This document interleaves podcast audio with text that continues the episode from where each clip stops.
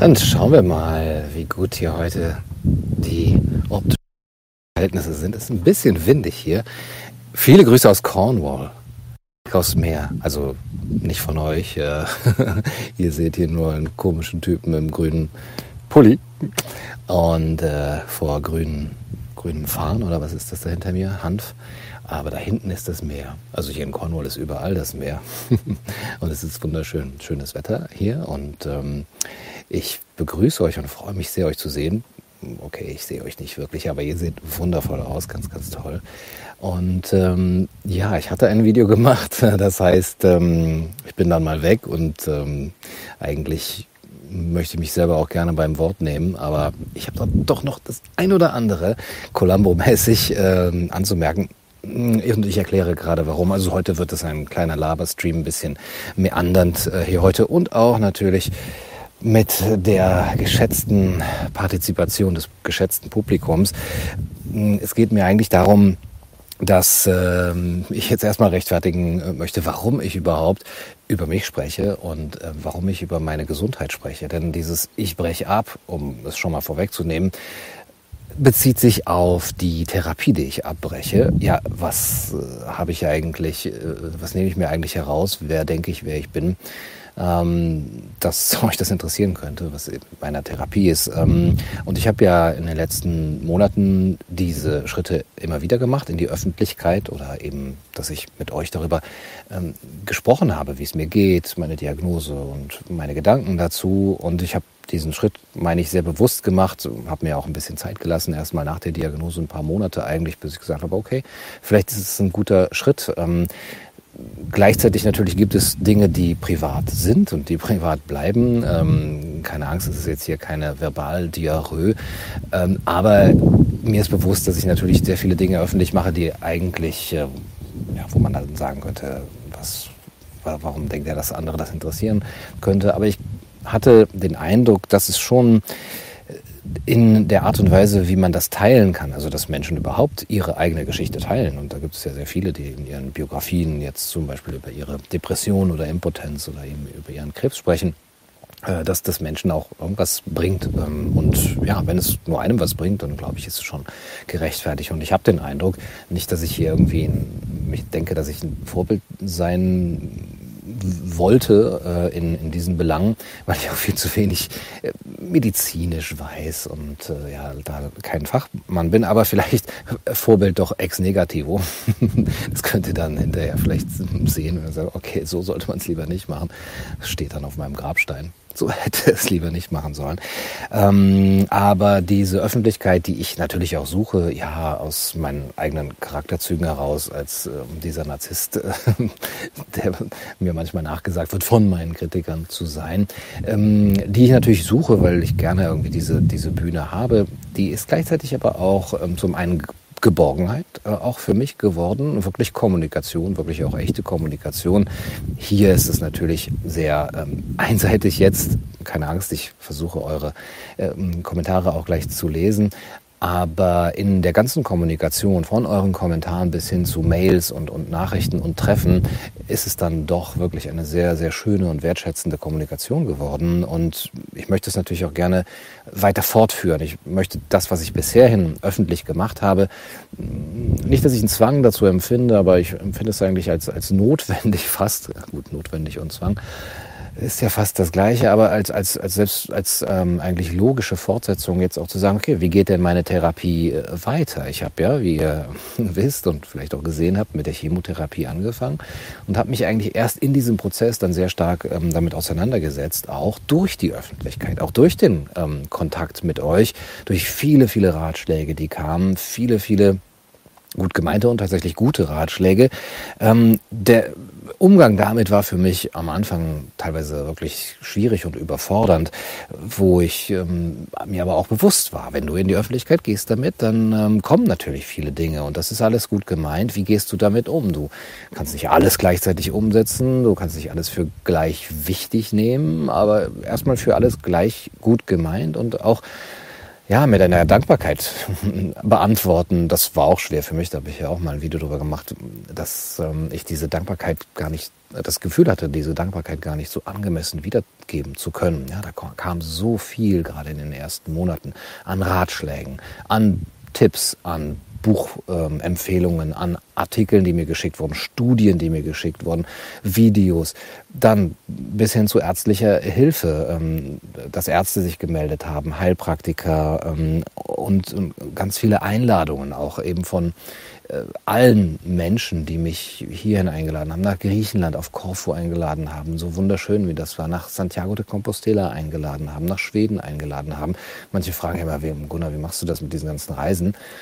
Tatsächlich kann ich das machen, weil ich diese große Unterstützung habe und auch durch euch sozusagen ja, mir das leisten kann und, und, und durch euch auch, glaube ich, diese Heilung ähm, dann mag er mich glaube ich, hat das geheilt. Ich mache auch bald noch ein Video, das heißt, ich bin geheilt. Das ist ein Thema für ein anderes Mal. Ähm, aber ich glaube, dass das sehr viel beigetragen hat ähm, zu der Gesundung. Die Kommunikation, diese wertschätzende Kommunikation und auch Gebete. Ja? Menschen haben mir gesagt, dass sie für mich gebetet haben oder mich, äh, ja, mich gedacht haben, mich, mich ja, in ihre spirituellen Übungen mit einbezogen haben, was ich unglaublich ähm, wertschätzend finde und, und überhaupt den, den Gedanken daran, dass wildfremde Menschen, also sie sind mir wildfremd, vielleicht ich ihnen nicht mehr so sehr, aber letztendlich habe hab ich ja viele noch nie gesehen, dass sie sagen, wir haben uns abends versammelt und, und teilweise online, teilweise tatsächlich vor Ort und, und haben dich in diese Gebete mit ein, eingeschlossen. Also und ich glaube ganz stark, dass das zu meiner Gesundung beigetragen hat. Viele fragen, äh, ja, bist du wieder fit? Wie geht's dir? Und so weiter. Also mir geht es sehr gut, vielen Dank. Ähm, und manche sagen auch, man würde es sehen. Ähm, zumindest sind die Haare einigermaßen wieder da. Manche sagen, es sei grau, aber irgendwie kommt es blond wieder. Ich weiß. So blond war ich zum letzten Mal mit zwölf Jahren. Mm, manche haben, das, haben gesagt, ich würde mich jetzt, äh, hätte mich getönt hier, die, die Haare mir getönt, wie Eminem sehe ich aus, aber naja, gut. Ähm, mir geht's tatsächlich sehr, sehr gut. Es, hat, ähm, es ist jetzt schwer eben für mich, die genaue Ursache festzustellen, wie es ja auch sehr schwer ist, die genaue Ursache der Krebserkrankung festzustellen. Und das war ja auch mein Thema. Geh da mal rein. Was ist denn der Grund dafür? Warum bist du krank? Was hat dich krank gemacht? Und das ist gleichzeitig vielleicht auch die Antwort darauf, was macht dich gesund, was macht uns gesund. Und ich frage das ja auch immer wieder mit Bezug auf die Gesellschaft. Ja, wir in einer kranken Gesellschaft oder krank an dieser Gesellschaft, wir kranken an der Gesellschaft. Wie können wir wieder gesund werden? Wie können wir heilen? Wie können wir wieder ganz werden, auch als Gesellschaft? Aber das ist Thema für ein anderes Mal oder eigentlich für, für alle Videos.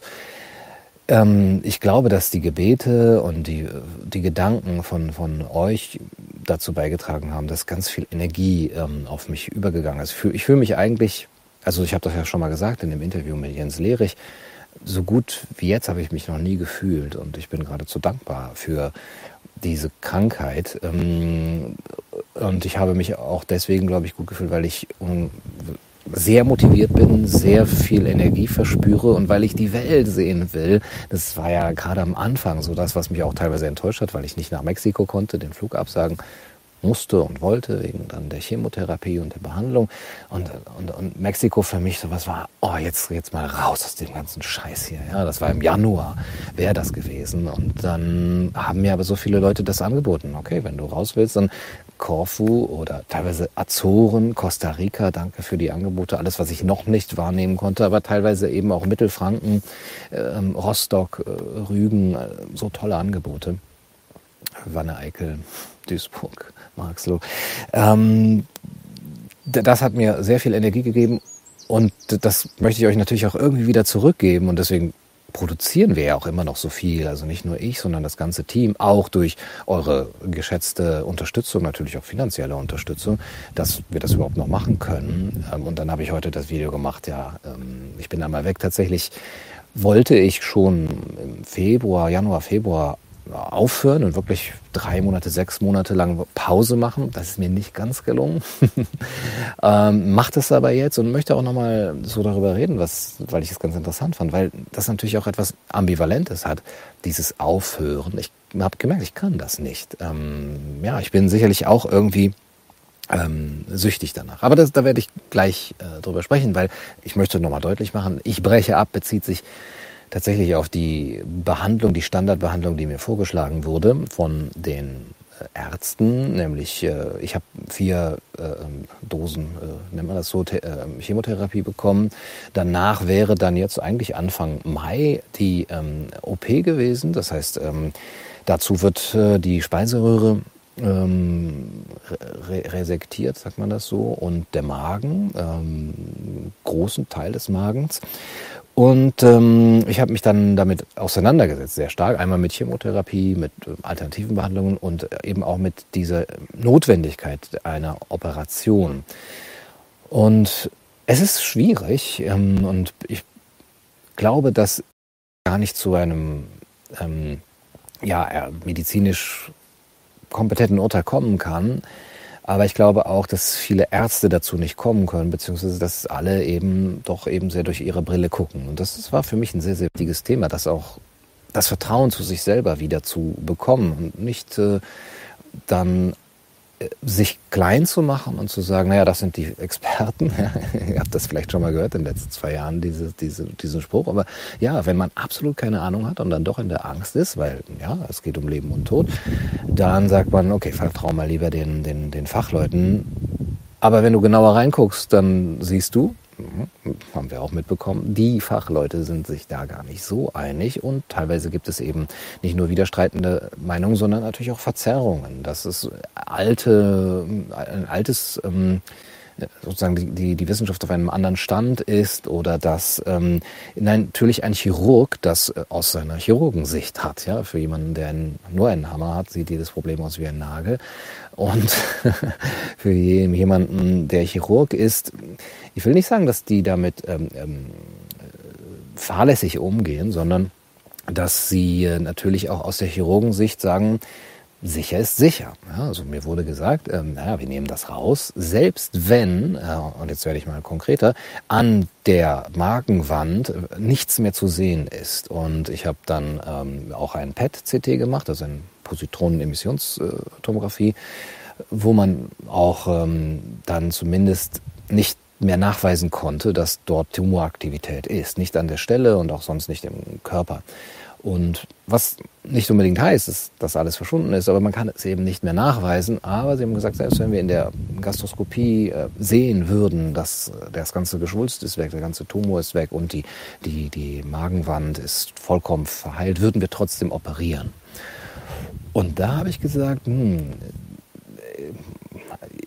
auch wenn ich generell keine Angst vor Operationen habe, finde ich das natürlich so ein bisschen ein, ein, ein Vorgehen. Jetzt habe ich sehr, sehr viel gemacht und ich habe für mich beten lassen und Leute haben Hand aufgelegt und Leute haben mich ferngeheilt und, und, und tun das teilweise immer noch.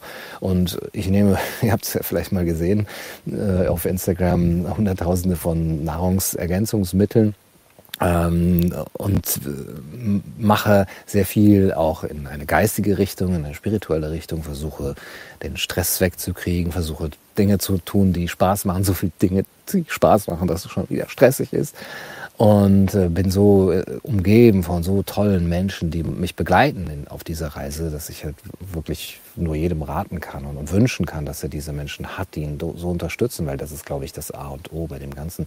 Ich bin keinen einzigen Tag in eine, irgendeine Depression verfallen, was auch normal gewesen wäre, glaube ich. Äh, aber ja, durch diese große Unterstützung auch. Und ähm, mein Leben ist ja irgendwie so gut wie nie zuvor. Vielleicht ist es jetzt kürzer durch diese Entscheidung, aber gut, dann hat es sich vielleicht auch gelohnt. Ähm, die, die Frage war für mich natürlich, warum, also warum sagen die, wenn das ganz verheilt ist, also wenn das durch, durch, durch alle möglichen Sachen, vielleicht auch durch die Chemotherapie, wer weiß, weggegangen ist, dann würden wir trotzdem operieren? Ja, weil es dann sonst dort an dieser Stelle wiederkommen kann. Und ähm, ja, das ist klar, wenn man den Magen rausoperiert, kann, man kein, kann dieser Patient keinen Magenkrebs mehr bekommen. Wenn man ihn umbringt, kann er auch keinen Krebs mehr bekommen. Mal etwas sarkastisch gesagt, aber vielleicht ist es eine bisschen zu einseitige Sicht, die sicherlich auch von der Studienlage teilweise unterstützt wird, aber dann muss man sich auch fragen, wie werden denn diese Studien gemacht, beziehungsweise wie groß ist das Wissen um die, die dann das abgesagt haben, die diesen Weg nicht gegangen sind, beziehungsweise die dann aber auch ähm, nach fünf Jahren dort an dieser Stelle keinen Krebs mehr bekommen haben, ja, oder innerhalb dieser fünf Jahre, aber an einer anderen Stelle. Ja, gehen die dann zu den Chirurgen, bekommen die davon äh, mit? Ist es dann noch der gleiche Krebs? Ja? Und wenn man Krebs so ganzheitlich betrachtet, wie ich versucht habe, es jetzt äh, zu tun, dann ist es ja eine, eine systemische Sache. Das heißt, wenn der innere Konflikt zum Beispiel nicht gelöst wird oder wenn die eigentliche Ursache immer noch da ist, dann kann man rausoperieren, was man will, denke ich, dann wird es an einer Stelle wiederkommen. Das heißt, bei denjenigen, wo man tatsächlich wegen der Studienlage gesagt hat, ähm, äh, naja, wir haben dort operiert und da ist es äh, nicht wiedergekommen. Ähm, es ist vielleicht aber an einer anderen Stelle wiedergekommen. Das hat man vielleicht dann nicht mehr so untersucht. Und auch, was haben die ansonsten umgestellt in ihrem Leben? Haben die dann gesagt, ich vertraue voll und ganz der Schulmedizin und das ist das Einzige, was ich tun muss. Ja, ich lasse diese Chemotherapie über mich ergeben, adjuvant und neoadjuvant, also vorher und nachher sozusagen. Und ähm, lasse äh, ähm, diese, ich, äh, diese, diesen chirurgischen Eingriff an mir durchführen und sonst mache ich nichts. Und ich glaube, dass, äh, dass das Denken war von den letzten 50 Jahren, 60, 70 Jahren wahrscheinlich von sehr vielen Patienten. Und das ist ja auch normal, weil wir dieses Wissen vielleicht noch gar nicht so hatten oder weil es verdrängt wurde. Aber es gibt so viel zu tun, es gibt so viele Möglichkeiten. Das ist auch ein Thema, dass das natürlich auch überfordert, dass es so hochkomplex ist, dass es mich auch überfordert hat. Am Anfang so überfordert hat, dass ich gesagt habe, äh, okay, macht ihr mal. Ja, wenn, wenn ihr sagt, das ist gut, dann mache ich das. Chemotherapie, okay. Aber der Erfolg eigentlich auch, diese vielleicht Chemotherapie oder auch eben, dass ich äh, in die Öffentlichkeit gegangen bin damit und diese Kommunikation hat dazu geführt, dass ich mich, dass ich diese Komplexität wirklich etwas herunterkochen und begreifen konnte. Und das war mein großes Thema. Sicherheit zu gewinnen in dieser ungewissen Welt, in dieser unsicheren Welt. Und ähm, das ist ganz schön schwer. Und ich bin zu dem Schluss gekommen, dass es keine Sicherheit gibt, in der Form zu sagen, so, auf diese Weise werde ich überleben. Das gibt es nicht. Das, es gibt diese Art von Sicherheit nicht und sie ist doch gar nicht anstrebbar. Ich glaube, es gibt nicht mal, wenn man jetzt sozusagen gesund ist und alles tut, um Krebs zu vermeiden, ähm, also Kurkuma den ganzen Tag isst mit Pfeffer dazu und Vitamin C-Infusionen und was man alles machen kann. Man kann trotzdem Krebs bekommen, glaube ich. Dann, man bekommt man erst dann zu spüren, was man übersehen hat. Und das ist ein Zeichen des, des Körpers oder deines Systems. Es sagt, ja, du bist, hast gut, du hast deinen Kurkuma gut genommen, aber du hast das vergessen. Ja, zum Beispiel deinen inneren Konflikt zu lösen. Oder du bist vergiftet worden ja, durch, durch, durch Schwermetalle oder, oder was auch immer. Und dann wird, wird man darauf sanft oder unsanft hin, hingewiesen. Ich wollte noch sagen, dass dieser Abbruch, ja, ich breche ab, das klingt natürlich auch so äh, negativ. Ja? Ich mache etwas nicht. Ja, ich habe mich dagegen entschieden, jetzt eigentlich so vor zwei, drei Wochen. Da bin ich auch nochmal in mich gegangen, nach dem Gespräch auch nochmal mit einem Chirurgen, der mir dazu geraten hat, ähm, mich operieren zu lassen. Und der auch gesagt hat, ja, also letztlich, wenn man den Magen rausnimmt, man kann auch ohne Magen leben. Man nimmt halt dann Säureblocker bis dann den, äh, das äh, Ende des Lebens und äh, Vitamin B12. Und Magensäure wird eigentlich auch nicht mehr so richtig produziert, aber die braucht man auch nicht so richtig. Die eigentliche Verdauung fängt dann so mehr bei der Bauchspeicheldrüse und im im Darm an. Und ähm, das fand ich ein bisschen komisch, aber ja, natürlich gibt es äh, sehr viele Menschen, die ohne Darm leben und auch lange leben. Aber es kann sein, dass sie bis an ihr Lebensende dann Schluckbeschwerden haben. Und die Schluckbeschwerden waren ja genau das Symptom, das mich überhaupt dazu gebracht hat, zum Arzt zu gehen, ähm, weil äh, ich es nicht mehr runterschlucken konnte. Der ganze Scheiß hier. Und dann, die sind jetzt aber fast ganz weg. Also zu 90, 95 Prozent würde ich sagen. Und zu einem Maße, mit dem ich auch leben kann, wo ich nämlich sage, wenn das bis zum Ende meines Lebens so sein wird, mit diesen Schluckbeschwerden, mit diesen 10 Prozent, das ist nichts, was mein Leben unbedingt so viel schlechter macht. Im Gegenteil, es erinnert mich immer noch mal daran. Ja, so, da ist noch, da ist was. Und ja, ist langsam, kau gut, ist achtsam, sei achtsam beim Essen, ähm, ist ernähre dich gut, versuche keinen Stress äh, oder nicht so viel Stress zu haben und so weiter, dann ist dieses Symptom, das immer noch da ist, ja, Liebe sein, dein Symptom, wer hat das gesagt? Äh, Lacan oder Joseph Beuys, ich weiß es nicht mehr. Und das kann ich jetzt verstehen, weil dieses Symptom mich immer wieder daran erinnert. Und damit könnte ich leben. Aber mit einer Teilresektion des Magens bzw. der Speiseröhre zu leben, die dann wieder Schluckbeschwerden hervorruft, die noch stärker sind als jetzt, dann würde ich sagen, okay, dann habe ich es eigentlich nicht besser gemacht unbedingt. Äh, und ich habe diese Schluckbeschwerden und bin, ich will nicht sagen selber schuld, aber ich kann es nicht mehr rückgängig machen eigentlich. Das glaube ich, äh, wenn man dann das operiert hat, dann kann man es nicht rückgängig machen. Und wenn man an Krebs gestorben ist, kann man es auch nicht mehr rückgängig machen. Aber man, man hört daraus, ne, ist diese Sicherheit zu haben, das ist eigentlich eine Illusion, glaube ich, und zu erkennen, nein, es gibt nicht die Sicherheit im Sinne von, so werde ich überleben, sondern aber eine Sicherheit oder Gewissheit im Sinne von, das ist mein Weg. Das ist der Weg, den ich gehe, den ich mir ausgesucht habe, nach bestem Wissen und Gewissen. Ich habe mir mm, die Meinungen von Fachmenschen angehört aus den verschiedensten Richtungen ja, von der Schulmedizin über alternativere Medizin bis hin zu mm, ja, Heilpraktikern und Geistheilern und, und ja, habe mir einige von diesen Büchern angelesen. So viel kann man gar nicht lesen, wie, es da überhaupt gibt. Es ist auch vielleicht auch nicht so gesund. Und irgendwann habe ich gesagt, gut, du musst irgendwann ins Vertrauen gehen. Bin auch in mich gegangen und habe dazu auch geistige Übungen auch gemacht auch mit, mit Stoffen, mit Substanzen, wie ihr, wie ihr vielleicht wisst, was auch nochmal sehr viel an meiner inneren, äh, an diesem inneren Wissen äh, getan hat. Und dieses innere Wissen ist so stark auf einmal, dass es auch ein Teil der Heilung ist. Weil ihr, ihr kennt mich vielleicht auch als jemand, der immer wieder zweifelt. Ja, bei der Corona-Sache war ich mir irgendwann ziemlich sicher und habe auch ein bisschen auf den Putz gehauen und gesagt, okay, was ihr hier macht, ist unverantwortlich und ist eine Katastrophe. Da war ich mir irgendwann sehr, sehr sicher. Aber trotzdem bleibt da immer der Zweifel. Und gerade das, der philosophische Zweifel, könnte es nicht alles auch anders sein? Und jetzt zu merken, du kannst mit diesem Zweifel aber auf dich bezogen nicht die ganze Zeit weiter gehen, leben. Du kannst philosophischen Zweifel haben, du kannst den Descartes'schen Zweifel haben, ja, du kannst den als Gedankenexperiment anstellen. Was ist, wenn ein Dämon uns die ganze Zeit betrügt? Was ist, wenn diese Welt eine Illusion ist und ich bin, mein Gehirn ist irgendwo in einem Tank, in einem Wasserbecken äh, oder in der Matrix oder in der Höhle oder so.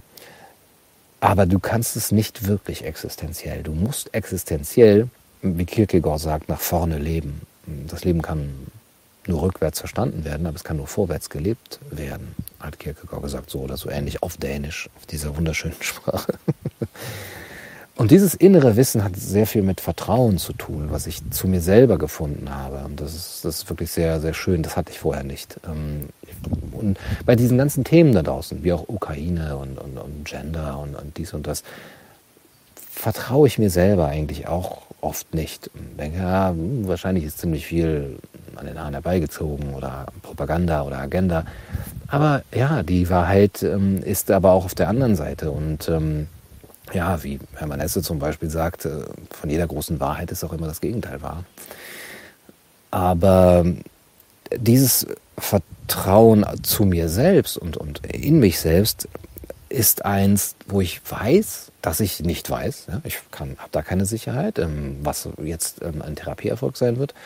Aber ich weiß auch, dass sehr viel von dem, was vorgegeben wird zu wissen, gewusst zu werden, nicht gewusst wird eigentlich, sondern es äh, vielleicht ein educated guess ist und ähm, natürlich auch eine, ein pragmatisches Vorgeben von Wissen. Ja. Wir, wir, haben das bisher so gemacht. Ja. Das haben wir immer so gemacht und das machen wir auch immer noch so. Und ähm, man muss ja auch irgendwie handeln. Ja, ja das war, glaube ich, auch Nietzsche, dass das Handeln eben auch das, ähm, das, das Vergessen ähm, voraussetzt, nämlich Vergessen der ganz vielen anderen Möglichkeiten und Unsicherheiten, die wir eigentlich haben. Wir müssen aber irgendwie handeln als Menschen, weil wir leben wollen. Und das war eben auch der Grund, warum ich gesagt habe, ich breche ab, also für mich das gesagt habe und jetzt auch sage, ich mache das öffentlich, wo ich natürlich auch weiß, jetzt kommen vielleicht sehr, sehr viele hm, Ratschläge oder Warnungen, äh, tu das nicht oder tu das oder was weiß ich, wo ich mir auch sehr bewusst bin und aber auch mich selber schütze natürlich und gelernt habe, mich zu schützen, auch nicht alles an mich ranzulassen. Natürlich ist es immer willkommen, wenn, deswegen mache ich es ja auch, ja, dass ihr euch auch selber darüber unterhaltet, ist das jetzt der richtige Weg und so weiter. Und dann kommen und sagen, ja, mein, meine Tante hat das so gemacht, die hat überlebt, meine Onkel hat das so gemacht, der ist gestorben und so weiter. Mm, und ich, ich schätze das auch, aber letztlich möchte ich natürlich jetzt in dieser Phase, wo ich auch dieses innere Vertrauen gewonnen habe, man kann, man muss irgendwann entscheiden und man kann nicht dauernd ähm, bei gleichbleibenden Verhältnissen hin und her schwanken. Wenn sich Dinge verändern, äh, wie sagt man, mutatis mutandor, äh, mutantur, mut, wie heißt es? Dann äh, sind natürlich andere äh, Entscheidungen denkbar und möglich ich bin nicht dazu verpflichtet, äh, auf mein Geschwätz von, von heute zu hören, morgen, wenn sich eben die Umstände verändert haben, wenn mein inneres Wissen sozusagen ein anderes wird. Ähm, und da wäre ich, glaube ich, auch nicht beschämt. Natürlich ist das immer ein bisschen eine Angst, wenn man das nach, nach draußen sagt, ja, und so sozusagen nach draußen gibt, oh, ich äh, breche ab, ich lasse mich nicht operieren, ich mache keine zweite Chemotherapie. Und dann macht man es vielleicht irgendwann doch, ja, dann, ja, so, Gunnar, bitte, ja, äh, was, was hast du denn damals gesagt? Jetzt entscheide dich doch mal, bitte. Aber das ist auch der Grund, warum ich jetzt, glaube ich, nicht sehr, sehr viel auf Warnungen oder gute Ratschläge gerade hören werde, weil ich da entschieden bin auch. Und ähm, ja, ich habe gute Hilfe und, und wirklich auch ähm, alle, die Möglichkeit, sehr, sehr viele Wege einzuschlagen. Worum es mir gegangen ist, auch in diesen letzten Monaten, ist ähm, den Kopf ein bisschen mehr auszuschalten. Ähm, merkt, merkt ihr vielleicht schon. Und mehr auf meinen Bauch zu vertrauen.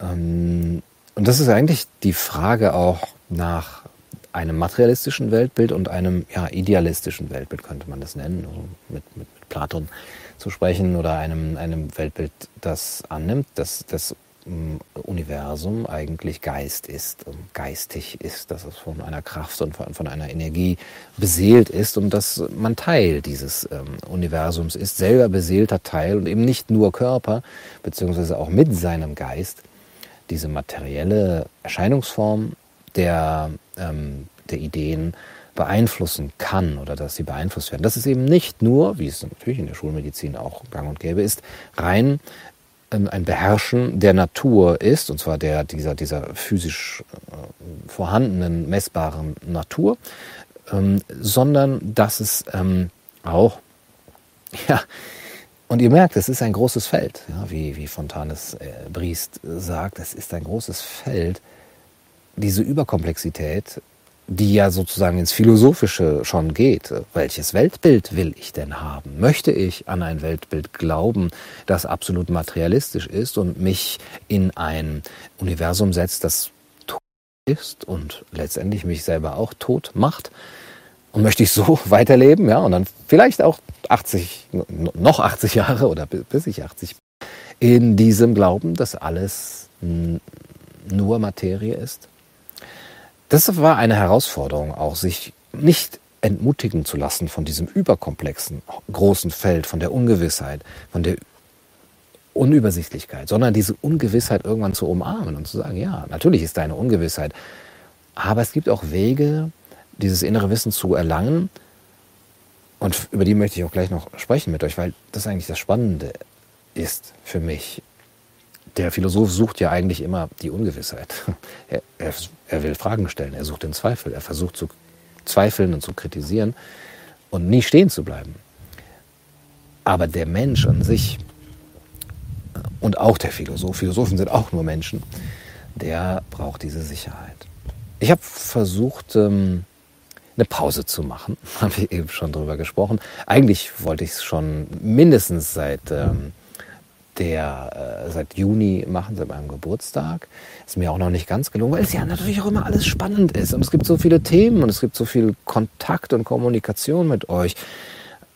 Pause zu machen, um Stress zu reduzieren. Ja, es ging darum zu sagen, wenn du, wenn dein, dein Sympathikus weiterhin so beschäftigst, dann wird das nicht zu deiner Heilung beitragen. Du musst mal wieder in den Parasympathikus kommen. Und ja, ich muss zugeben, dass gerade die letzten zweieinhalb Jahre, aber eigentlich, ich würde fast sagen, die letzten fünf Jahre, seit ich diesen Kanal habe, sechs Jahre sind es jetzt, ich nie länger als ein, zwei Tage mal wirklich abgeschaltet habe. Oder kann man das überhaupt abschalten nennen? Ne? Sondern du brauchst ja wirklich dann eigentlich, was hatten unsere Vorfahren für Zeiten, wo sie wirklich abschalten mussten? Ja? Den Winter zum Beispiel, die Älteren unter euch erinnern sich noch, wo es ganz natürlich war, weil einfach die Gegebenheiten nicht da waren. Und für mich sind so viele Gegebenheiten da, Möglichkeiten in Kontakt zu gehen, so viele spannende Menschen, mit denen man sprechen kann, Bücher, die man lesen kann, Fragen, die man sich stellen kann, Themen, an denen man arbeiten kann. Und ich bin eigentlich jedes Mal überwältigt davon. Das ist auch heute noch so. Ich kann meine Zeit sehr, sehr schwer einteilen, beziehungsweise ich habe ein schwieriges Verhältnis zur Zeit.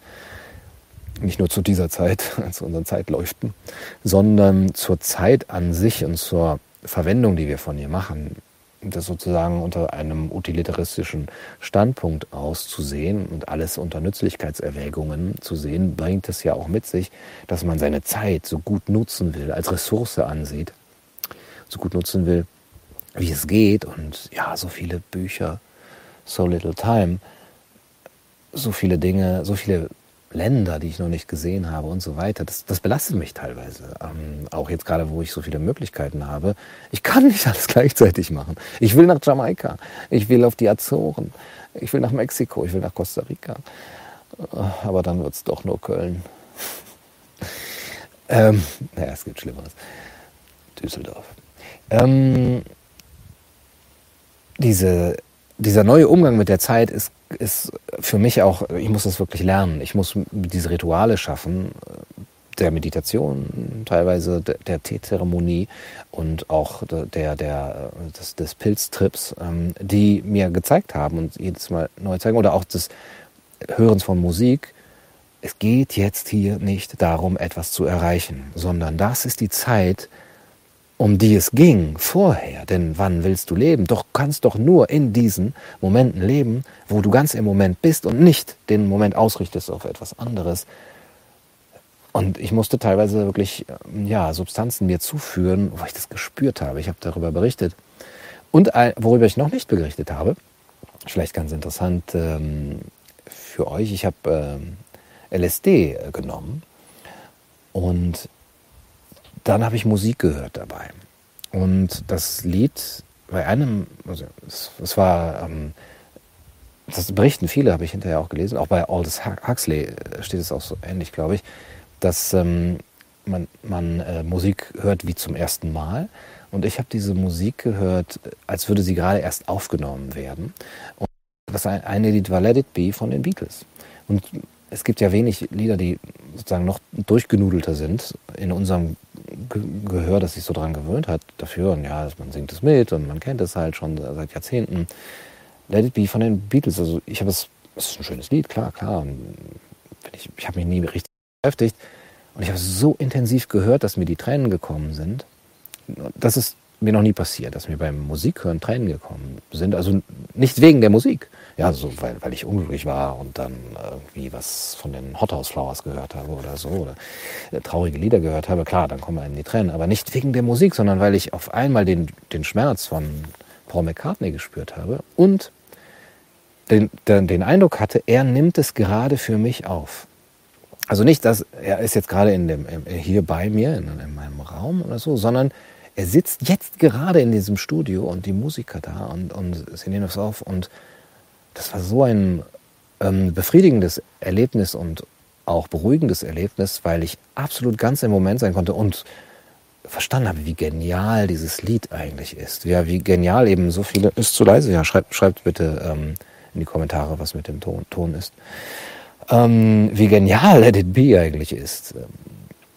Äh, und dann habe ich noch was von den Beach Boys zum Beispiel gehört. Ähm, ja, Good Vibrations zum Beispiel, wie genial die Beach Boys sind. Und gehört, wie genial Supertramp äh, war.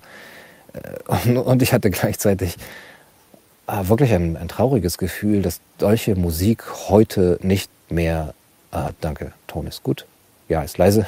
Okay, ich versuche ein bisschen lauter zu sprechen, aber dass ich das Gefühl hatte, solche, dass solche Musik heute nicht mehr gemacht wird, ist so traurig für die Menschen. Ich meine, ein Lied wie Goodbye Stranger von Supertramp oder School, wie, wie, wie, wie, Breakfast in America, wie genial, äh, ich glaube, es ist alles geschrieben von Roger Hodgson, oder Harrisons Komposition war, dann habe ich Sweet Lord, My, My Sweet Lord äh, gehört und, und ähm, natürlich äh, Here Comes the Sun. wie dass das nicht mehr, also ich, hat, ich weiß es nicht, vielleicht ist es ja noch irgendwo. Manche schreiben mir, wenn ich so nostalgisch bin und sage, oh, die Jugend von heute hat nicht mehr mehr richtige Musik, die schreiben mir, doch, gibt es noch, gibt es noch, äh, hört ihr meine Musik an, die ich produziere? Ja, bitte schickt es mir gerne. Ähm, aber es ist so traurig, es ist so traurig, dass diese Genialität nicht mehr da ist. Ähm, naja, ich bin ein bisschen abge schwuffen. The Logical Song, natürlich, äh, Florian. Äh, allein äh, dann auch den Text, den Text zu begreifen. Aber hört euch nochmal Let It Be äh, an, wie, wie, wie gut es auch gesetzt ist, wie, wie, naja, ich bin kein, kein Musikwissenschaftler, ich kann nicht gut darüber reden, aber ähm, ja, was, was hilft es zu reden über Musik, über dieses Empfinden? Aber es ging mir eben darum, mein Zeitempfinden zu verändern, beziehungsweise meine Bewertung von Zeit und von Momenten er hat kaum noch die Kraft, deutlich zu sprechen. Bin ich undeutlich? Ich versuche mich deutlicher auszudrücken. Ähm, und eben immer wieder im Alltag diese Pausen zu machen. Und sind es eigentlich wirklich Pausen oder sind es Feste? Also ist es gar nicht eine Pause, um zu, re, zu, zu re, rekonvaleszieren bzw. Zu, zu recovern, um, um sich wiederherzustellen ja, für den Another Day at Work Another Day in Life's Great Adventure, sondern wer rät, wer aus welchem Lied das ist, der kriegt 100 Punkte, sondern diese Momente, diese Augenblicke des Rausches als das anzusehen, worum es wirklich geht, darüber möchte ich auch gleich noch sprechen. Ja, und das immer mehr zu machen, das einzuüben, bedeutet für mich auch Stress zu reduzieren. Da habe ich mich mit beschäftigt. Und gleichzeitig konnte ich aber nicht ganz loslassen. Ich konnte nicht einfach aufhören, Videos zu machen oder eben auch zu gucken, Kommentare zu lesen, mit meinem Team zu arbeiten und, und ähm, an neuen Projekten zu, ähm, zu arbeiten, die hoffentlich alle kommen, so Gott will, im Herbst. Äh, schöne neue Projekte. Das rattert, das rattert und man kann so viel machen und äh, man kann produktiv sein. Und lieber jetzt als morgen, ja, wer weiß, wie kurz dein Leben ist. Aber es war auch eine Sucht. Es ist auch eine Sucht. Und ich sehe dieser, diesen zwei Monaten, die ich jetzt vor mir habe, ohne diese Beschäftigung mit ähm, Videos, Themen, Kommunikation, auch ein bisschen mit einem Horror, Horror-Vakui entgegen, weil es natürlich auch zu meiner Identität geworden ist, dies zu machen. Ähm, und auch äh, ist es mein, mein Lebensinhalt und wenn du das ganz abkattest, was machst du dann? Letztendlich wie diese Rentner, die dann äh, nichts mehr haben. Ja, wo ich immer gedacht habe, wie, wie kann man denn äh, dann mit 65 irgendwie dann nichts mehr haben? Dann reist man halt rum und so weiter. Aber wenn man sich eben mit dem so identifiziert, was man getan hat, ähm, dann ist das sehr klar. Da liegt eben auch eine Gefahr drin. Und zugleich war auch die Gefahr meines Erachtens oder ist auch immer noch für mich da, dass ich eine Kongruenz haben wollte zwischen dem, was ich jetzt tue, also äh, zum Beispiel ähm, de, der Art der, der Therapie, die ich verfolge, mit dem Selbstbild, das ich habe, und mit dem Fremdbild, das andere von mir haben. Gunnar, du siehst echt schlecht aus. Vielen Dank. Gleichfalls. Ähm, eine Kongruenz, nämlich zu sagen, das muss doch irgendwie übereinstimmen. Wenn du vorher äh, ähm, die Pharmaindustrie äh, kritisierst hast, dann kannst du doch nicht Chemotherapie nehmen. Oh, das ist inkongruent. Ja? Ähm, aber das macht einen natürlich auch abhängig davon. Warum kann ich nicht unter neuen Gesichtspunkten, unter neuen Kriterien jetzt handeln und entscheiden? Und es macht starr, nämlich auch eine Starrheit, die man oft hat bei Patienten, die sich behandeln lassen, um es den Ärzten recht zu machen oder ihrer Familie recht zu machen und die eigentlich das gar nicht wollen. Und ähm, die, diese Gefahr, es nämlich den anderen recht zu, zu machen, das den, den anderen zuliebe zu tun, ist immer da, aus Angst, den Arzt zu enttäuschen, aus Angst, ähm, euch zu enttäuschen. Ja, und ich bin mir relativ sicher, dass ich die Chemotherapie nicht abgebrochen habe, weil einige in den Kommentaren gesagt haben, wie kannst du neue Chemotherapie machen, äh, Senfgas, Pfizer, Pharmaindustrie und so weiter. Äh, natürlich hat mich das beschäftigt, hm, aber ich glaube, dass ich einigermaßen autonom dort ähm, auch hm, äh, entschieden habe, obwohl Leute gesagt haben, das hätte ich jetzt nicht von dir gedacht. Und gleichzeitig, dass aber mein, mein Abbruch jetzt dieser Standard, dieser, dieser Standardtherapien nichts damit zu tun hat, ähm, wie hoffentlich, wie andere, wie ich will, dass andere mich sehen, und ich glaube, ich würde auch wieder Chemotherapie machen und, und äh, mich operieren lassen, wenn ich anderer Meinung werde, obwohl ich weiß, dass viele dann sagen, das passt nicht zu dir, wie du bisher geredet hast. Ähm, also es geht nicht darum, dass sozusagen auf Teufel komm raus, sich gegen andere abzusetzen und gegen, gegen Ratschläge von, von anderen.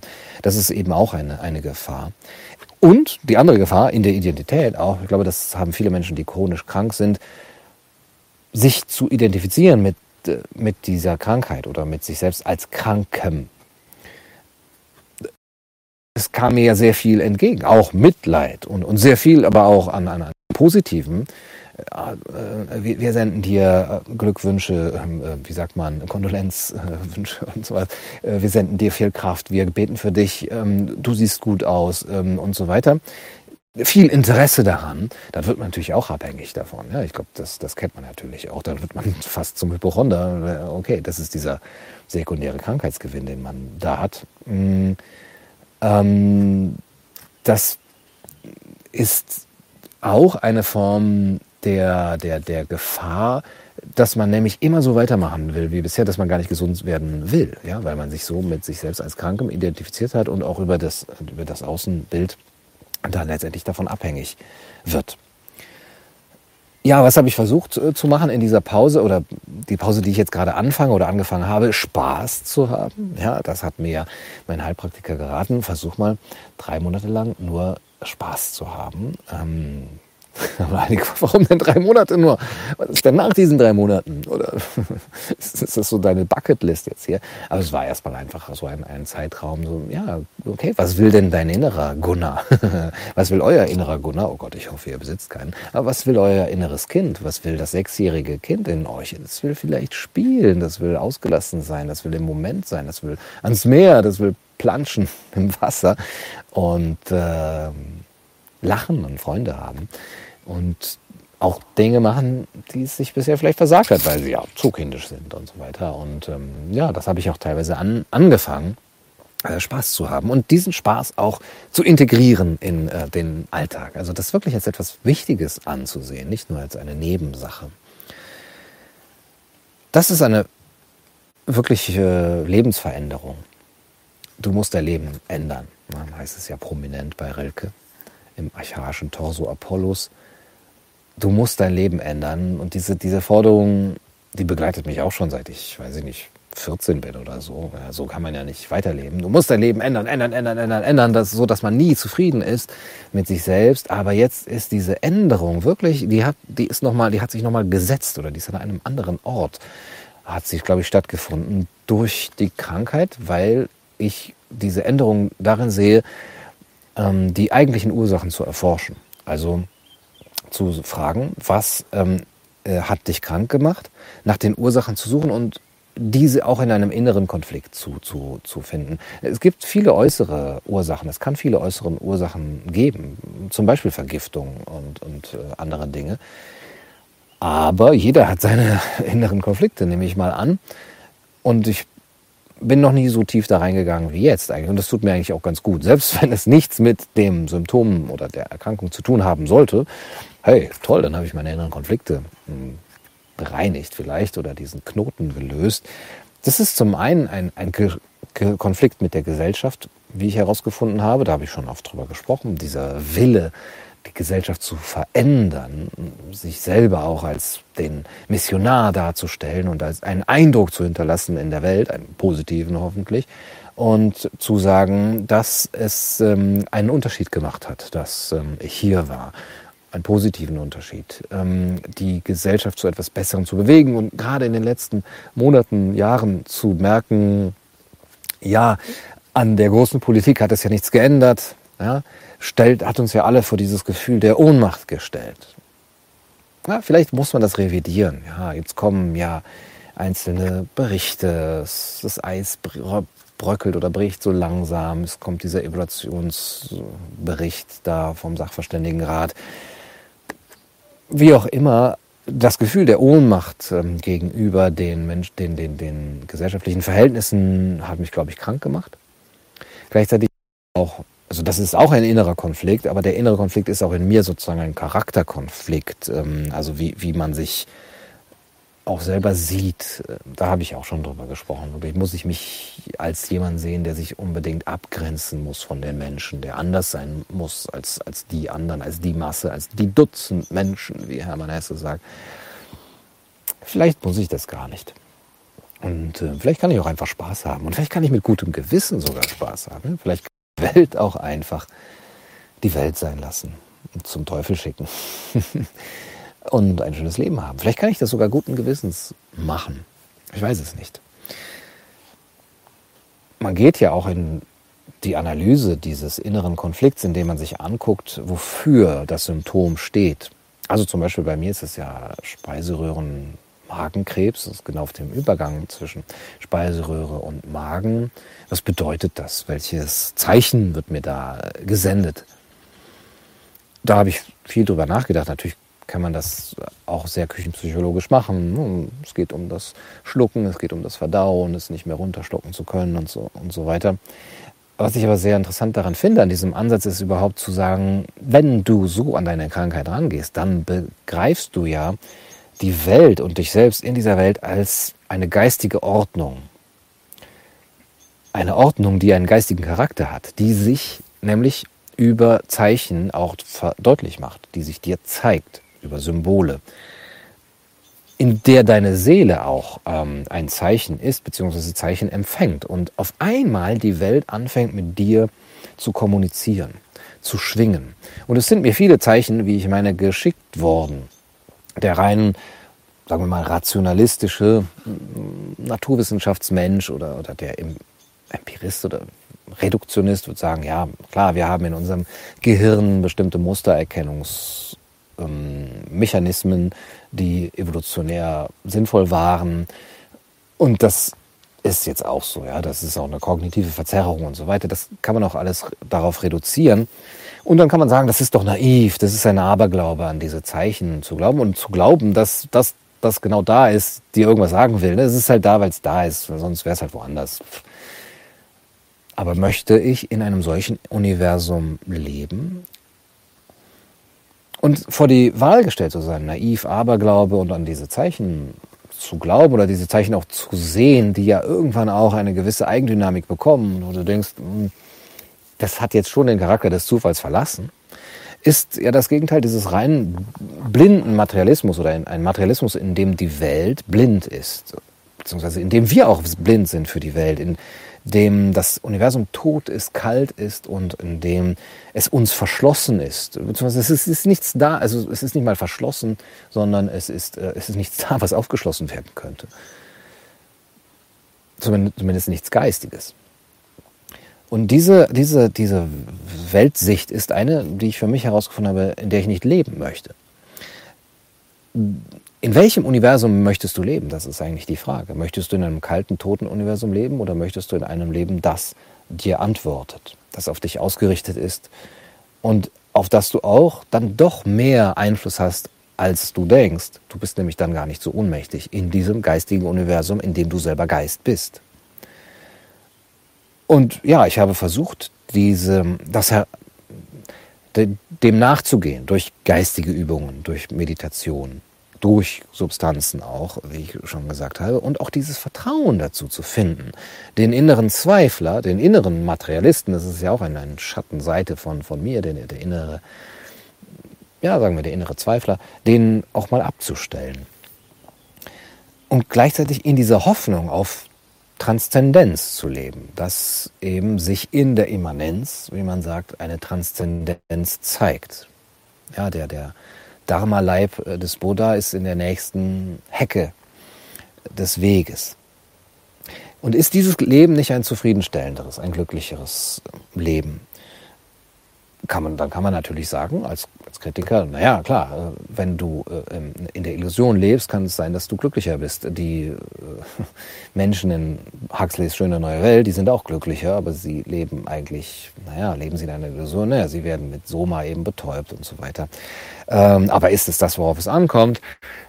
Aber wenn der Materialismus recht hat, dann ähm, gibt es ja keine Unwahrheit, beziehungsweise es gibt keine Wahrheit wenn ich im Materialismus lebe, ist letztendlich der Wert, ob ich das erkenne oder nicht, nicht da. Und ähm, die einzige Konsequenz wäre, dass ich vielleicht ähm, länger lebe, weil ich sozusagen es richtig gemacht habe, sprich mich habe operieren lassen. Die Seele, ja, das ist natürlich da. Es gibt psychosomatische Weiter. Man äh, kann auch durch Stressreduktion natürlich einwirken, aber letztlich geht es um einen körperlichen, einen rein körperlichen Vorgang. Dann zu sagen, okay, vielleicht kannst du dadurch länger leben, aber in welchem Universum? Also ne, mit welcher Weltanschauung? Mit einer rein materialistischen, in der das Universum tot ist, ohne Antwort und dein Leben eben ohne Bedeutung. Ja, dann wirst du halt ein paar Jahre länger leben, aber in einem Leben, das nichts wert ist. Und ähm, dann ist es sowieso egal in diesem materialistischen Universum. Und dann kommt es ja natürlich auch die Zeit überhaupt nicht an, ja, wenn wir annehmen, dass wir Milliarden Jahre hier in diesem Universum schon hinter uns haben und unsere die Zeitspanne unseres Lebens eben nicht mal mehr ein, ein Wimpernschlag ist und was sind dann eben jetzt 10 oder 20 oder 40 Jahre mehr oder weniger. Es ist vollkommen egal. Aber möchtest du und kannst du überhaupt, wenn du ehrlich bist zu dir selbst, lebst du überhaupt in diesem Gedanken? Oder macht sich da nicht auch der Hardcore-Materialist selber etwas vor, weil er natürlich sich selber mehr Wert zuspricht, als er dann eigentlich hat. Ja, Pascal, auf dessen berühmte Wette natürlich auch dieser Gedanke zurückgeht, da komme ich gleich noch zu. Pascal hat das auch gesagt, was, was ist der Mensch? Ein, ein Schilfrohr im Wind. Und er verschwindet zwischen diesem unglaublich großen Universum und zwischen dem, dem, dem, dem, der, dieser, dem, dem wie, wie es unglaublich viel kleiner noch geht. Und äh, das ist ja für ihn eine, eine zerschmetternde Erkenntnis. Und der Materialist selber möchte ja aber trotzdem die Wahrheit über die Welt herausfinden. Aber was ist denn der Wert von Wahrheit? Was ist dann auch der Wert von Aberglaube? Ja, dann ist naiv, dann ist es vielleicht eine Illusion für den Materialisten, dass der spirituelle Mensch in diesem Aberglauben lebt, aber es ist vollkommen egal. Der eine lebt dann halt in einer Illusion, der andere hat recht, aber es ist kein Wert dahinter. Der Wert der Wahrheit überhaupt kann ja nur aus etwas Geistigem stammen ja, das orientiert sich letztendlich ja an Pascals Wette, der gesagt hat, es ist einfach klug, an Gott zu glauben und äh, zu ihm zu beten, denn wenn es ihn nicht gibt, gut, dann hast du ein paar Jahre gebetet und ähm, dann ist es egal. Aber wenn es ihn gibt und du hast an ihn geglaubt, dann hast du das beste Out, den besten Outcome überhaupt. Aber wenn es ihn ähm, wenn es ihn gibt und du hast nicht an ihn geglaubt, dann hast du das Schlimmste eben vor dir. Und ähm, das ist dann einfach klug. Es ist jetzt nicht der, der gleiche aber es, Gedanke, aber es ist ein bisschen analog. Mm, und aus dieser Sicht heraus, die mich dazu gebracht hat, eben jetzt auch diesen Idealismus etwas mehr zu umarmen, habe ich gefunden, dass ja, ich die Welt da draußen nicht mehr verändern muss, was auch heilsam sein kann, sondern dass ich diese innere Veränderung antreten kann. Und dass das eben die Frage danach ist, wie gehe ich durchs Leben? Wie fasse ich das Leben so auf, dass es mir selber gut tut? Darf ich das an mich denken in meinem Leben? Und wie begegne, also dann ist aber auch die Frage natürlich, wie begegne ich dann der nächsten äh, Katastrophe, ja, die da kommt? Lasse ich das dann über mich ergehen? Im Quietismus sozusagen? Fatalismus? Und sage, ah, okay, die Politik da draußen, die macht sowieso, was sie will, reib dich nicht auf. Und das haben mir ja auch einige geschrieben. Das ist unsinnig, Gunnar, was, was du machst. Du ähm, wirst die Menschen nicht ändern. Und Vielleicht ist das ein Dualismus oder eine Dichotomie, die nicht notwendig ist. Nämlich zu sagen, da ist das Außen, das ähm, bricht über uns herein und verändert sich und ist chaotisch und, und böse. Und hier ist das Innen und ich kann mich nur zurückziehen in meine künstlichen Paradiese, in meine inneren Welten und meinen inneren Reichtum und muss das ganz abtrennen. Aber da muss ich mir entweder den Vorwurf gefallen lassen, nichts zu tun, verantwortungslos zu sein angesichts der, der Absurdität der Welt. Ja, und mich zu verstecken. Ähm, ich habe mit entweder angefangen, ne, aber ich weiß gar nicht das oder. Ich muss mir diesen Vorwurf dann gefallen lassen. Ich glaube aber, dass es eine Dichotomie ist, die nicht äh, existiert, dass letztendlich das Außen und das Innen sich, äh, sich spiegeln bzw. in, in, in Kon Kontakt zueinander stehen. Ganz konkret gesagt, in, indem man durch den, die andere Form von Wirkung, die man dadurch hat, dass man auf sich selber achtet, dass man tatsächlich Spaß hat oder entspannt ist oder auch einen, dem Leben einen Wert zumisst, der eben über das rein materielle hinausgeht, dass man dadurch anders auf Menschen wirkt. Dass der Fokus dadurch, indem man diese innere Veränderung angetreten hat und diesen inneren Weg geht, auf den kleinen Veränderungen ist. Weil man merkt, was, was, was kann ich wirklich verändern? Was, wo habe ich Macht? Was liegt in meiner Macht? Ja, meine eigene Seele und tatsächlich ein bisschen noch in meinem Umfeld. Freunde, Bekannte und ja, wie groß auch immer euer Umfeld ist. Und das ist dann wirklich die Selbstermächtigung, ähm, die dann auch gesund macht, weil wir dann nicht mehr vor diesem riesigen, toten, kalten Universum ohne Antwort stehen, vor dem wir dann machtlos sind. Oder eben den Wahnsinn der Politik zusehen und dieser Gestalten, die man uns da vorsetzt, oder die, die wir uns vorsetzen lassen, ja, aber weil wir auch doch auch ohnmächtig sind. Und der Fokus auf diese kleinen Dinge, das ist auch das, was mich begleitet in den letzten Wochen und mich, glaube ich, auch noch länger begleiten wird, zu sagen, was können wir wirklich erreichen? Was kann ich machen? Aber auch, ja, was, was könnt ihr selber machen? Und ihr, ihr wisst, wir machen diese Treffen jetzt sonntags im Park, weil ich glaube, dass diese Vernetzung und Bindung an, und Verbindung mit anderen Menschen so, so wichtig ist. Ja, gerade angesichts der nächsten Sau, die man durchs Dorf jagen wird und der nächsten ja, Maßnahmen und Einschränkungen, dass es so wichtig ist, zu finden, zu, zu sehen, dass wir eine Macht haben in unserem Leben, wirklich mit der Vernetzung zu anderen. Vernetzung ist immer ein komisches Wort. Ne? Wir sind keine Spinnen, wie Markus Stockhausen sagt. Aber mit ähm, der Hilfe von anderen zu sehen, wir sind mächtig, auch weil wir uns geistig und, und seelisch unterstützen können. Sehr, sehr viele Menschen waren am Rande des Nervenzusammenbruchs oder darüber hinaus, weil sie niemanden hatten und gedacht haben, ich bin der Einzige, der richtig fährt auf einer Autobahn voller Geisterfahrer. Aber das können wir ändern, äh, indem wir den Fokus darauf legen. Ich für meinen Teil auch, indem ich diese, diese Momente selber herbeiführe, diese Momente der, der Freude und die Augenblicke des Rausches, wie ich, wie ich sie nenne, wirklich ein Rausch, in der, ein, ein zeitloser Rausch die abgehoben sind von diesem reinen Nützlichkeitsdenken in der Natur, die ja auch einen sehr großen Heilfaktor hat, mit anderen Menschen zusammen, mit netten Menschen zusammen, eine Feier, die Feier des Augenblicks, die Feier des Moments. Und das sind so kleine, das sind ja kostenlose Dinge.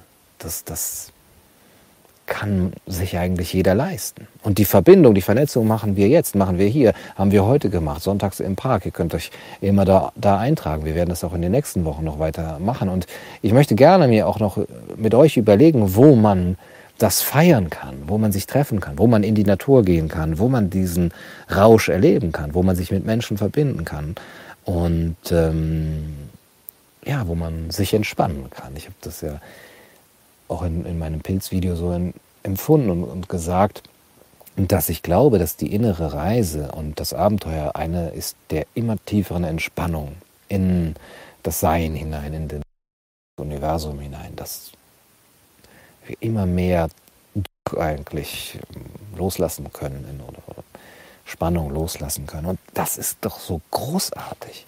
Ist das nicht unglaublich? Ist das nicht wund? Und es ist wirklich kostenlos eigentlich. Ja, einfach sein. Ja. ähm, das ist eine schöne Aufgabe und ein schönes Abenteuer. danke euch für eure Anwesenheit heute. Ich glaube, ich werde noch versuchen, ein bisschen was in den Kommentaren zu lesen. Ähm, das ist ein bisschen schwierig, weil ich es hier gerade mit dem Handy mache, aber versuche mal ein bisschen darauf einzugehen. Das heißt, ich, das verschwindet relativ schnell. Ähm, aber wenn ihr Anmerkungen, Kommentare, Hinweise, Ergänzungen, Ratschläge habt, dann sind die jetzt sehr, sehr willkommen. Ansonsten bin ich nämlich dann für die nächsten zwei Monate mal weg. Ähm, wie gesagt, jetzt gerade in England, in Cornwall. Wunderschön. wunderschön. Gunnar ist auf die psychedelische Welt aufmerksam geworden. Ja, tatsächlich lese ich gerade die Pforten der Wahrnehmung von Aldous, Aldous Huxley und äh, habe mir die An Annäherungen von Ernst Jünger gekauft. Und ein sehr gutes Buch, was ich glaube ich schon mal empfohlen habe, ist ähm, Drogen- und Seelenerweiterung von äh, Rudolf Gelbke. Gibt es, glaube ich, nur noch antiquarisch. Vergeben. Ja, vergeben ist natürlich auch das andere Thema. Mhm. Wir können nie gänzlich aus der Natur fallen. Ja, vielen Dank.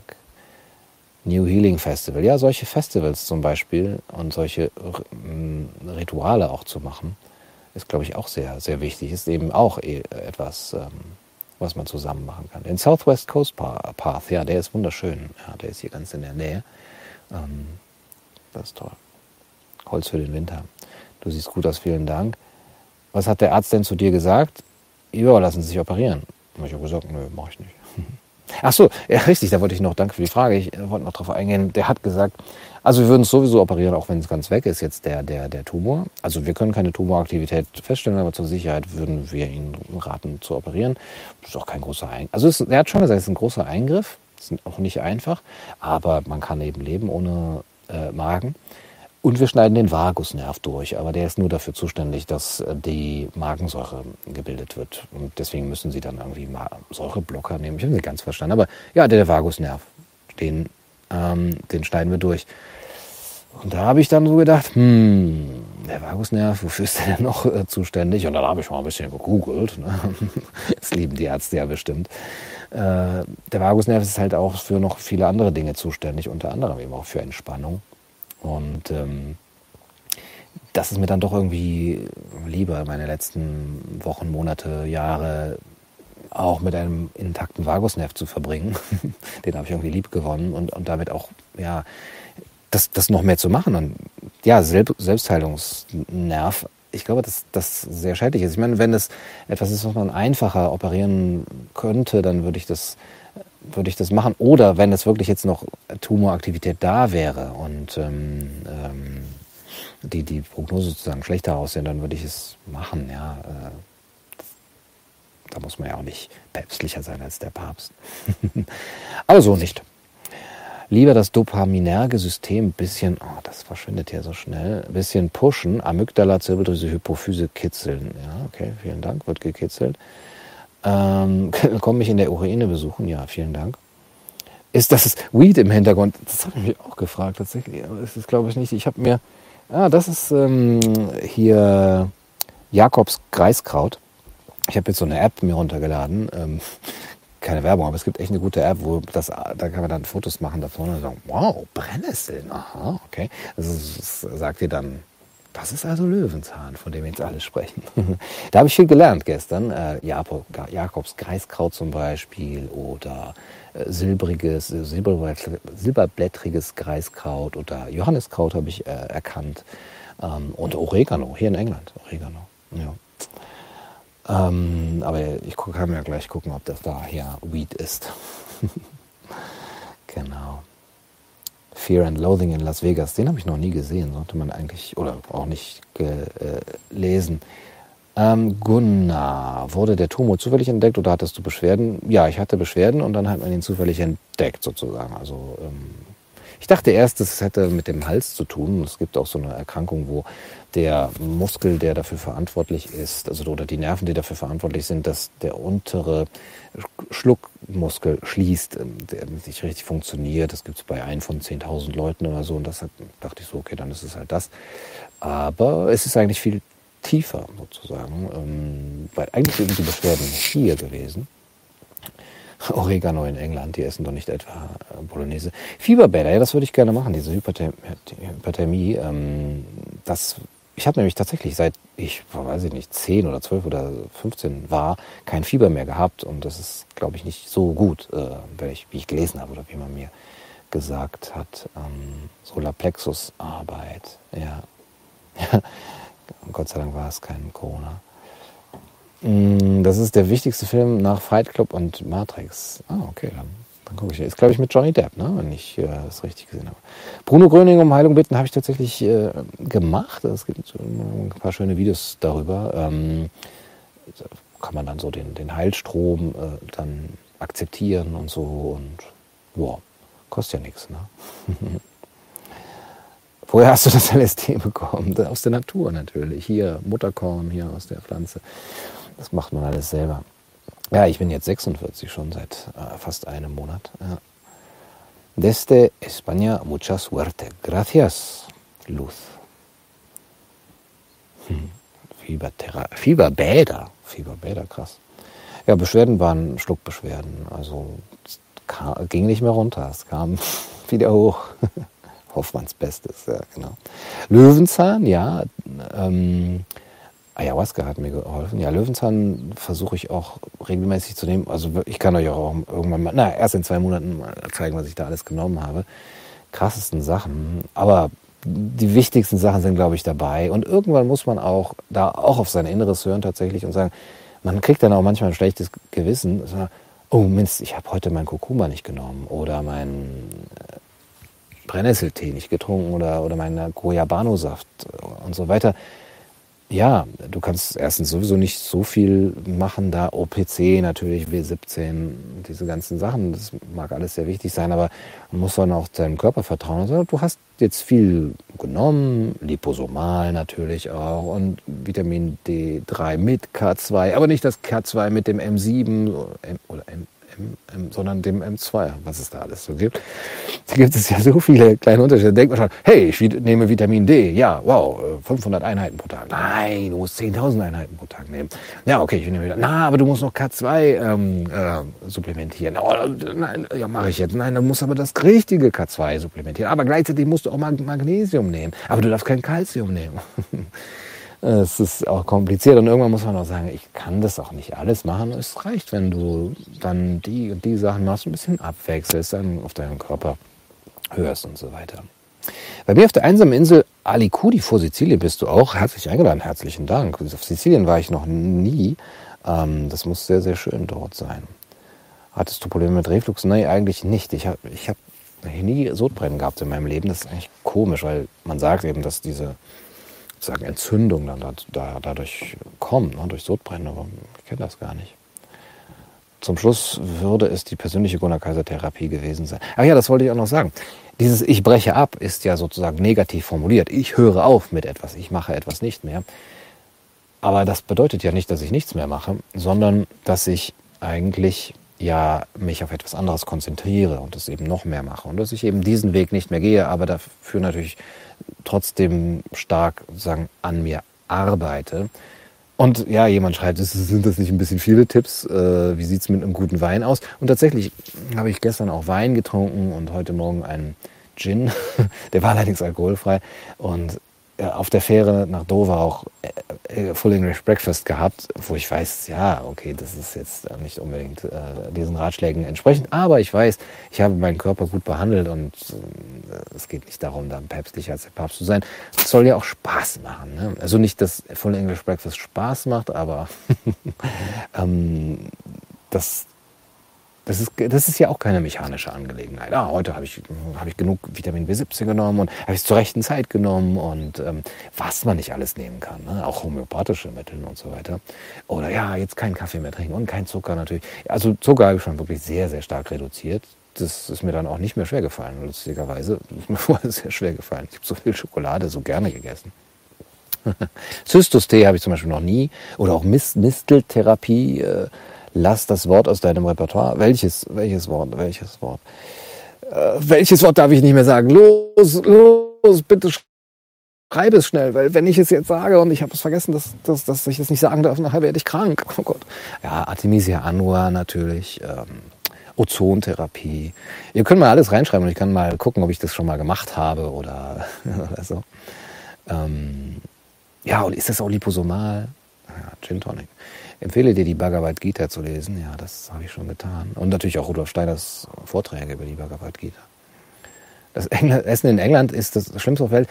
Das ist auf jeden Fall falsch. Das Essen in England ist das Beste auf der Welt, würde ich fast sagen. Die Engländer haben so eine gute Versorgung mit guten Restaurants und ähm, auch im Supermarkt, aber in Restaurants, selbst in, in einem Pub, ja, wo du vegan essen kannst, wo es alles ausgezeichnet ist, glutenfrei und hast du nicht gesehen. Das englische Essen an sich, ja, Beer Battered Fish oder so, Fish and Chips, klar, das ist jetzt keine, keine kulinarische Delikatesse, aber in England kannst du so gut essen, so gut essen gehen, weil, weil du da alles hast, alle Kulturen der Welt. Und englisches Essen ist auch, glaube ich, schlimmer, äh, äh, schlimmer als sein Ruf. Ein bisschen besser als sein Ruf geworden zumindest. Ähm, heute habe ich äh, äh Sunday Roast gegessen, natürlich heute ist Sonntag. Und es, es gab ein veganes Sunday Roast. Ähm, gut, beim Inder ist es besser. Also, ja. Und natürlich Scones mit Clotted Cream, ganz genau. Cream Tea. Ähm, Jam First, klar. 500 Gramm 7 mal 7 Kräuter. Was ist das? Habe ich noch nie gehört. Okay. Ja, ich war bei einer Heilerin in Potsdam, genau. Da, da könnt ihr den Kontakt, ähm, der ist im Video, in der Videobeschreibung angegeben.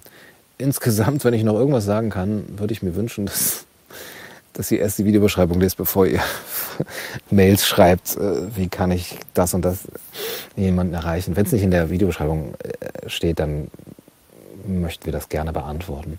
CBD, hochprozentiges CBD. Okay, das habe ich noch nicht, zumindest nicht verdampft äh, ausprobiert. Ähm, höre Archive, Stick Me in My Head. In My Heart. oh, sorry. Bester Song. Okay, kenne ich nicht.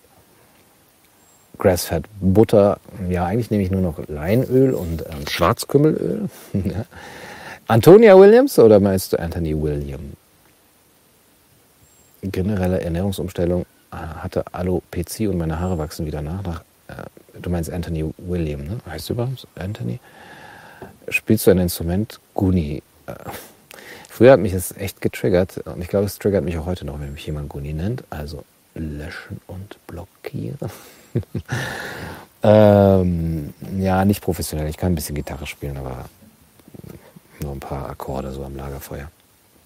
Basische Ernährung, ja, natürlich. Äh, Gibt es den Hoodie auch in Oliv? Äh, ich weiß es gar nicht auswendig. Guckte auf dem Shop gunnarkaiser.com.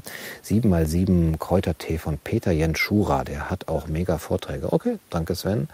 Hypnose habe ich gemacht tatsächlich. Das war sehr interessant. Ähm, das war, das, war, das war sehr schön, das kann ich nur empfehlen. Wer einen guten Hypnotiseur sucht, also für Hypnosetherapie, kann ich empfehlen. Also da könnt ihr mir wirklich äh, schreiben, ist im Raum Stuttgart, äh, Villingen-Schwenningen, genau. Senf. Ha, tatsächlich habe ich in Gent, als ich da war, Senf gekauft. Äh, da gibt es Tierentein. Tierentein ist eine alte Senffamilie und dann habe ich dort Senf gekauft, war aber relativ scharf. Ja, okay, ist das gut? Ja, schwefelhaltiges natürlich auch. M, M, MMS, MSM, SMS, ähm, klar, wird natürlich auch genommen. Und ähm, ich glaube auch, dass in dieser Öl-Eiweißkost der, der, Gedanke ist, äh, Schwefel zu produzieren. Ne? Dr. Brian Clement kenne ich nicht. Beten, ja, wird gemacht. Anthony Williams, mein Guru. Wenn er dein Guru ist, dann solltest du, glaube ich, seinen Nachnamen richtig schreiben, Christine. Falls ich mich jetzt hier nicht in die Nesseln setze, die da sind, die Brennnesseln. Ähm, lass dich nicht triggern. Ging schneller zu schreiben, Gunni. Ja, oh, hallo, Gunnar, es ist nur ein Buchstabe mehr. Alter. Ja, Zucker-AD. Einfach sein. Anna Nagel, okay, einfach sein, na gut. Ähm, dann versuchen wir das mal. ja. Und äh, saure Ernährung schon probiert. Ich bin gerade zur basischen Ernährung rüber gewongelt.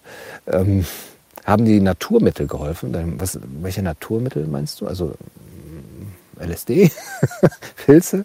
Also Trüffel haben nicht geholfen, muss ich ehrlich sagen. Äh, beziehungsweise geholfen vielleicht schon, aber Trüffel haben nicht gewirkt. Also man kann das in Holland kaufen und auch ähm, einnehmen. Da waren die Pilze besser, ehrlich gesagt. Ähm, aber es soll jetzt hier kein Drogenkanal werden. Drogen sage ich ja gar nicht mehr. Algenöl nehme ich natürlich, ähm, klar. DHA und EPA und, und, wie das alles heißt, also Omega. Dingsbums da. Ähm, Algenöl. Äh, probier die acht Ärzte der Adventisten, also was, was ihr für Tipps habt. Und wisst ihr, ich habe mich wirklich Monate, jetzt habe ich das alles gelesen, was für sie geschrieben hat, in den Kommentaren, in Mails, in Briefen, mach das. Und klar, ich wusste, ich kann nicht alles machen, aber irgendwann hatte ich das Gefühl, jetzt kenne ich aber wirklich alles, weil es hat sich natürlich auch viel gedoppelt. Aber jetzt, jetzt kommen noch mehr Sachen. Fliegenpilze sind gut, okay, ja. Ähm, ein bisschen an einem Frosch lecken. Das äh, soll auch ganz gut sein. Ja, Breuskur, habe ich schon gehört, aber weiß nicht genau, was das ist. Ähm, ja, Zink wird eingenommen, natürlich Selen und ähm, ja, Omega-3, Vitamin D3. Vitamin Ich habe auch eine Bioresonanzanalyse gemacht. Ähm, Gerson, ja, schon gehört, aber das ist sehr schwer umzusetzen, wie ich finde. Vor allem, wenn man so viel auf Reisen ist wie ich ich versuche ja mal meinen Sauerkrautsaft mitzunehmen und, und all diese Dinge und äh, rote Betesaft und meine, meine, meine ganze, ich habe so, so eine Kiste mit, mit, mit ähm, Nahrungsergänzungsmitteln und mit Ölen und äh, was ist da alles drin? Sellerie, natürlich klar, Sellerie, Selleriekur, Anthony William, klar, wer kennt es nicht, äh, Zitronen, äh, mein, mein Hexagonilisierer, Hexagonilisierer, mein Wasserhexagonilisierer, vor einige geschrieben, hexagonales Wasser. Ja, hier viele Grüße an Joshua. Es gibt hexagonales Wasser. die Forschung ist da wirklich sehr, sehr gut. Und ähm, ja, MDMA. Ähm, bis vor einigen Wochen mein Liebling, meine Lieblingssubstanz gewesen, aber es ähm, ähm, ja, ist immer, immer noch äh, ganz schön. Reikgave, Krebschance oder Finale. Lothar Irn, also ja, bin ich ja im Kontakt mit Lothar. Hexagonales Wasser von Cella Vita, genau, genau. Also ich meine, man dreht sein Wasser eine Minute lang und ähm, es gibt wirklich Schlimmeres sozusagen, wenn das jetzt nicht stimmen sollte. Aber es stimmt. ja, der Stream bleibt online. Schüsslersalze habe ich dafür nicht ausprobiert bisher, aber homöopathische Sachen, einiges gegen Parasiten. Äh, keine Angst, aber äh, ja, ähm, ich habe dann so eine Dunkelfeldanalyse gemacht des, des Blutes. Und da kann man dann offensichtlich sehen, ähm, Gunnar, es gibt andere Untersuchungen, bitte melde dich. Ja, ja, Susanne Schäfer, ich melde mich. Ja, bei wem soll ich mich melden? Äh, und welche Untersuchungen? Lichtessen, okay, krass. Ja, Dankeschön. Ähm, was wollte ich sagen? Ja, Parasiten kann man, kann man dann sehen im Blut und, und, und Borrel, Borreliose-Dinger da und so weiter. Ähm, ja. Äh, Reishi-Pilz natürlich, Reishi, äh, sehr, sehr schön. Und Artemisianua. Und den, ähm, ah, wie heißt der? Wie heißt der? Chaga, Chaga-Pilz, ja. Im MDMA ist so schön steuerbar im Gegensatz zu LSD. Ja, ja, und bei MDMA hat man auch keine Halluzinationen, ne? keine visuellen Halluzinationen. Aber ich hatte das Gefühl, dass man beim MDMA schon einen, einen sozusagen einen Katzenjammer am nächsten Tag heilen äh, haben kann. Ähm, dann ist das Serotonin ja raus und ähm, dann kommt es erstmal nicht wieder, beziehungsweise muss wieder auf, auf, aufgebaut werden. Während bei LSD hat man das eigentlich nicht, hm, glaube ich, glaube ich zumindest. Ähm, Du hast auf dein Bauchgefühl gehört. Ja, was ist mit meinem Bauchgefühl, wenn ich mir den Magen rausnehmen lasse? Hallo? Best decision ever, dir nicht den Magen entfernen zu lassen. Das kann man ja nicht rückgängig machen. Denk an dich und hab Spaß. Es ist gesund. Danke, hab, Dankeschön. Gute Ratschläge sind vor allem Schläge. Planst du an die Orte des Glaubens wie Israel und Indien zu fahren? Ah, das ist eine, das ist eine schöne Frage, Kirsten. Äh, ich habe ja geplant, nach Bosnien zu fahren, zu der Pyramide. Natürlich alles nur ein Hoax, gibt es natürlich nicht, es ist keine Pyramide, es ist nur ein Berg, bla bla. Aber hey, äh, was hat man falsch gemacht? Dann war man mal in Bosnien, ist bestimmt ein wunderschönes Land mit wunderschönen Menschen und man hat was gesehen. Und da möchte ich gerne mal ähm, hin.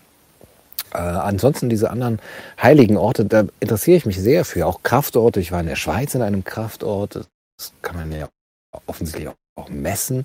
Es gibt dann bei Zürich verschiedene Kraftorte, zum Beispiel überhaupt ist die Schweiz voller Kraftorte. Aber ja, auch heilige Orte sind natürlich interessant. Ähm, ich würde gerne mal zum Beispiel nach, nach Lourdes oder ich bin, ja, ich bin nach Santiago de Compostela gefahren.